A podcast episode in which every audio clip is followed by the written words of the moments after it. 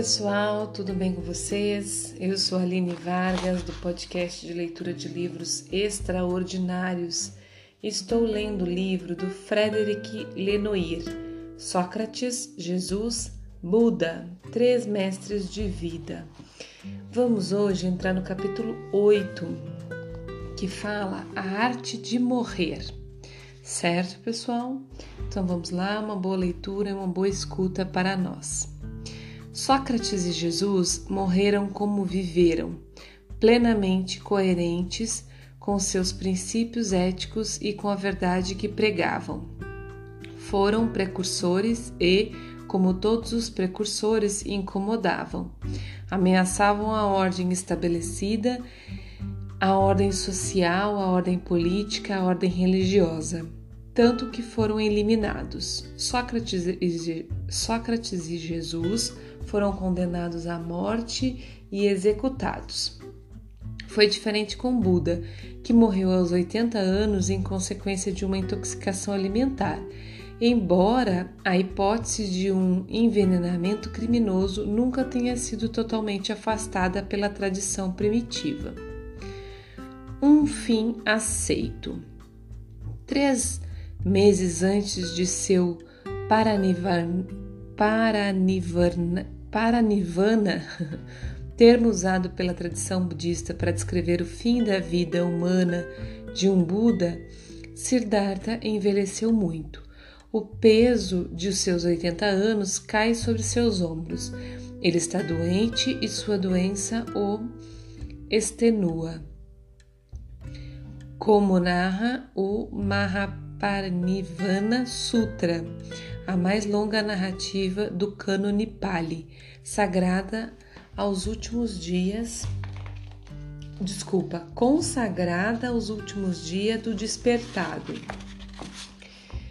Ele confidencia ao fiel Ananda quando ele quando este lhe suplica que não desapareça antes de expor as últimas instruções à comunidade. Agora sou frágil, Ananda, estou numa idade avançada. É meu octogésimo ano e minha vida passou. Do mesmo modo que uma velha carroça é mantida em estado de funcionamento com muita dificuldade, também o corpo do Tathagata só pode funcionar amparado. Executando-se Ananda, os mais antigos companheiros do Buda e até mesmo seu filho Raula estão mortos. Os textos antigos dão a entender que o Buda deixou de atrair as multidões que antes se deslocavam por ele. É certo que suas comunidades monásticas estão bem estabelecidas, mas a religião que ele instituiu perdeu o entusiasmo inicial. Vários textos do cânone afirmam que o Buda anunciou um dia aos seus discípulos que dali, que desculpa, que dali três meses ele alcançaria seu paranirvana. O Buda reúne então suas últimas forças para ir até as comunidades e se despedir dos monges dirige-se para o Nordeste. Dirige-se para o Nordeste, chega à cidade de Pava, provavelmente a atual Fazilnagar, onde o joalheiro Kunda mandou preparar um prato especial cuja receita se perdeu. O Sukaramadava, palavra que se poderia traduzir literalmente por alimento mole de porco Trata-se de, fa de, fa trata de fato de um prato à base de carne de porco ou de uma variedade de cogumelos dados como alimentos aos porcos.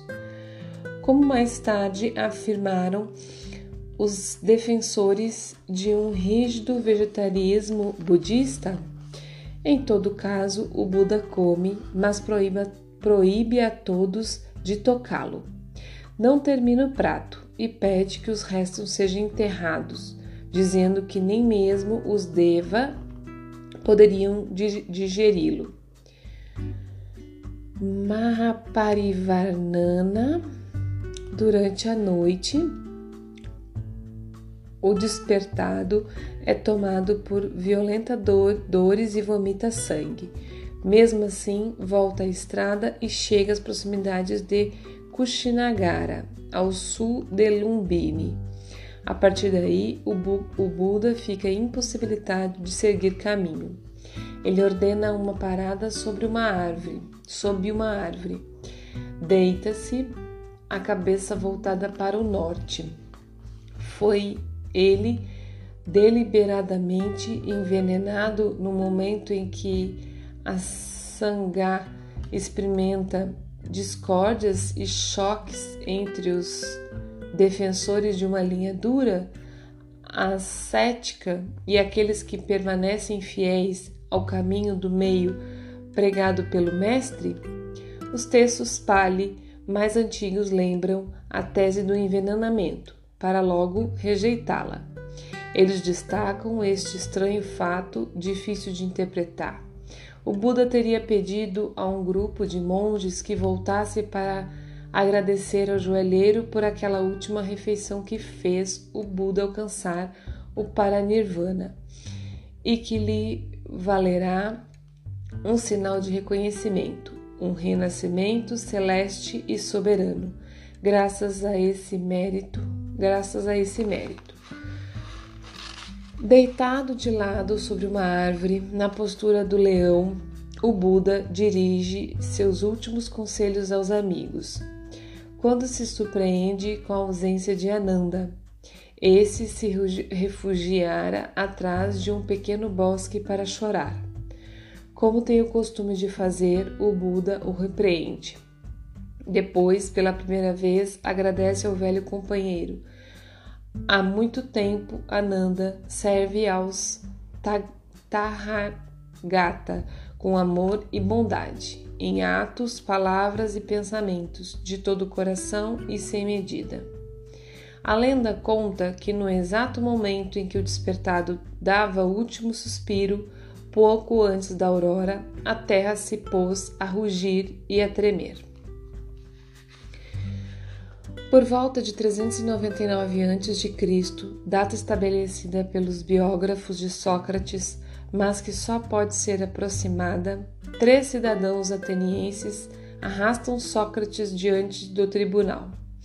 Trata-se de Anitus, rico comerciante conhecido por seu talento de orador e ainda feroz defensor da democracia, e de seus dois amigos, o poeta Meleto e o retórico Licão. Os três afirmam que Sócrates representa um sério perigo para a ordem da cidade e tem contra ele duas acusações assim resumidas por, por Platão em sua Apologia.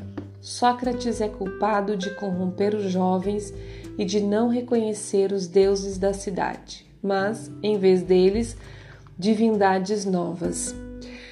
A segunda acusação diz respeito ao daimon, ao qual ele se refere com frequência.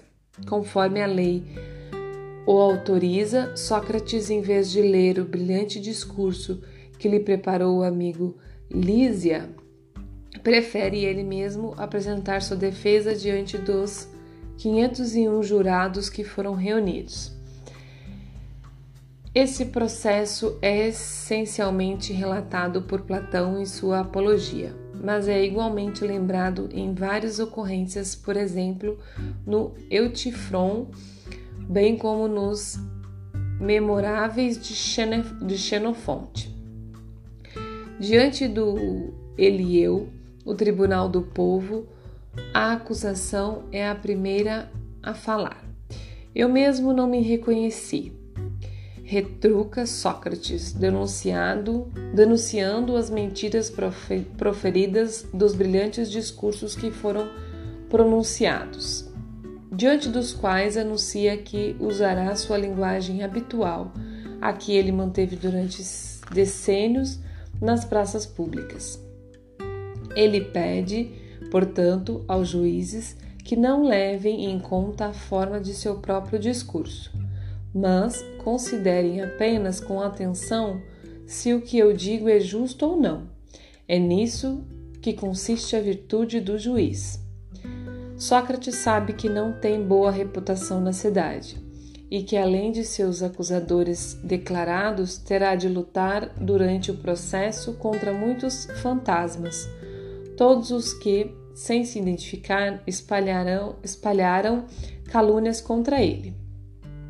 No entanto, ele afirma de saída e de modo claro que, de, de acordo com seus princípios, ele respeitará inteiramente as regras do processo. Que tudo aconteça segundo a vontade dos deuses, é preciso obedecer à lei e se defender. Porém, ele toma cuidado de acrescentar: ele tem um protetor supremo. Apolo, o deus da cidade, que se exprimiu por intermédio do oráculo de Delfos para designá-lo como o mais sábio. Apolo não mente. Um deus não poderia mentir, esclarece ele, não sem malícia, aos juízes que o acusam de impiedade. Sócrates demonstra em seguida todo o seu vigor, todos os mecanismos de sua ironia para derrubar as duas acusações, para derrubar as duas acusações. Ele é acusado de corromper a juventude ateniense? Lembra que jamais recebeu salário como fazem os sofistas, daqueles jovens que, contudo, são bem-nascidos. E é ele quem, a partir dali, faz perguntas aos acusadores, notadamente a Meleto. Fala, diz ele, responde-me, diz-me, quem pode fazer estes jovens melhores? Quem pode incul, incul, desculpa, inculcar-lhe a virtude? Meleto se embaraça nas respostas e Sócrates não deixa de confrontá-lo com suas contradições. Provantes suficientemente que a educação da juventude jamais te preocupou muito e teus discursos deixaram claro que jamais tratastes disto de que me acusas. Ele o ataca acusando-o de mentiroso. Toma os jurados como testemunhas caçoa de sua ignorância e desmonta uma a uma as acusações. E, virando-se para os jurados, ataca-os ataca com uma frase que resume toda a sua moral. Todo homem que escolheu uma função porque a considerava honrosa ou que tenha sido nela colocado por seu chefe deve, em minha opinião, permanecer firme nela e não considerar nem a morte, nem o perigo, nem nada além da honra. Então, paramos aqui, pessoal, porque já estamos em 13 minutos. Ainda temos um pouco do final da questão da morte de Sócrates. Na verdade, acho que temos muito mais.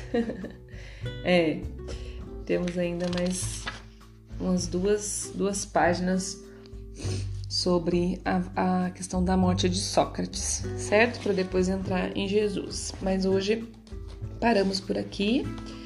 Muito obrigada, uma maravilhosa semana para todos. Até amanhã. Bom dia, boa tarde, boa noite.